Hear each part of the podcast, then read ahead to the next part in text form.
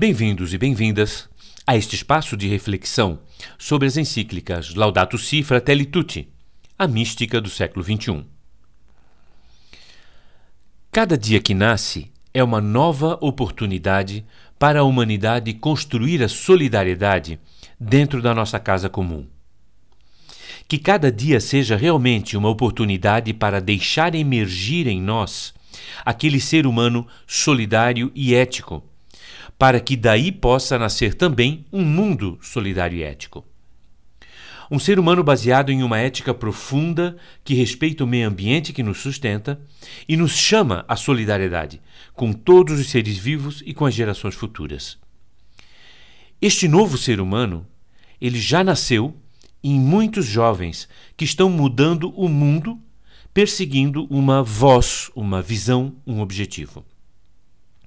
Estão mudando o mundo, mudando a cada dia a sua economia atribuindo uma alma à economia de amanhã. Finalizando, agora há pouco tempo, o tempo da criação, que é em setembro, sempre por iniciativa do Papa Francisco, nós conversamos sobre essa iniciativa do tempo da criação no nosso podcast anterior nós tivemos o encontro dos jovens empresários, ativistas, movimentos sociais que participam ativamente da iniciativa Economia de Francisco e Clara, que também se originou por iniciativa do Papa. E eles firmaram um pacto com o Papa.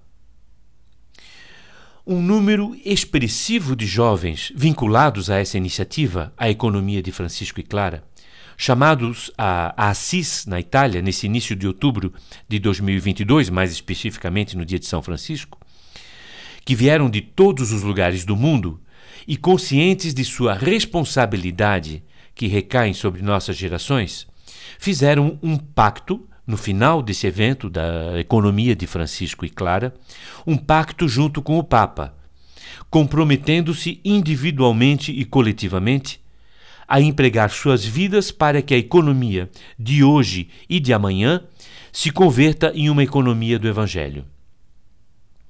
Eles pactuaram empregar as suas vidas pelo seguinte: eu leio agora o pacto que eles firmaram com o Papa.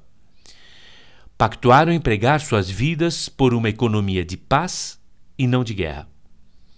Uma economia que se opõe à proliferação de armas especialmente as mais destrutivas.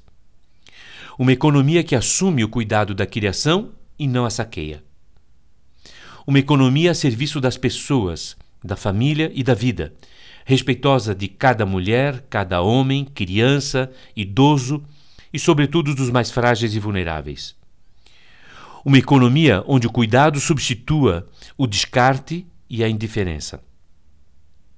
Uma economia que não deixe ninguém para trás, para construir uma sociedade na qual as pedras que a mentalidade dominante descarta se transformem em pedras angulares. Uma economia que reconheça e tutele o trabalho digno e seguro para todos, especialmente para as mulheres. Uma economia onde as finanças sejam amigas e aliadas da economia real e do trabalho, e não contra elas. Uma economia que saiba valorizar e preservar as culturas e tradições dos nossos povos e de todas as espécies viventes e os recursos naturais da terra. Uma economia que combata a miséria em todas as suas formas, que reduza as desigualdades e saiba dizer, com Jesus e Francisco, bem-aventurados os pobres. Uma economia guiada pela ética e aberta à transcendência uma economia que cria riqueza para todos, que gere alegria e não apenas bem-estar, porque a felicidade que não se compartilha é uma felicidade incompleta. Os jovens e o Papa finalizam seu pacto dizendo o seguinte: Queremos nesta economia. Não é uma utopia, porque já a estamos construindo. E alguns de nós, em amanheceres especialmente luminosos, já vislumbramos o princípio da Terra Prometida. Nossas reflexões sobre a mística do século XXI, a partir das encíclicas Laudato Si Fratelli Tutti, estão sempre presentes aqui no blog Inaciana.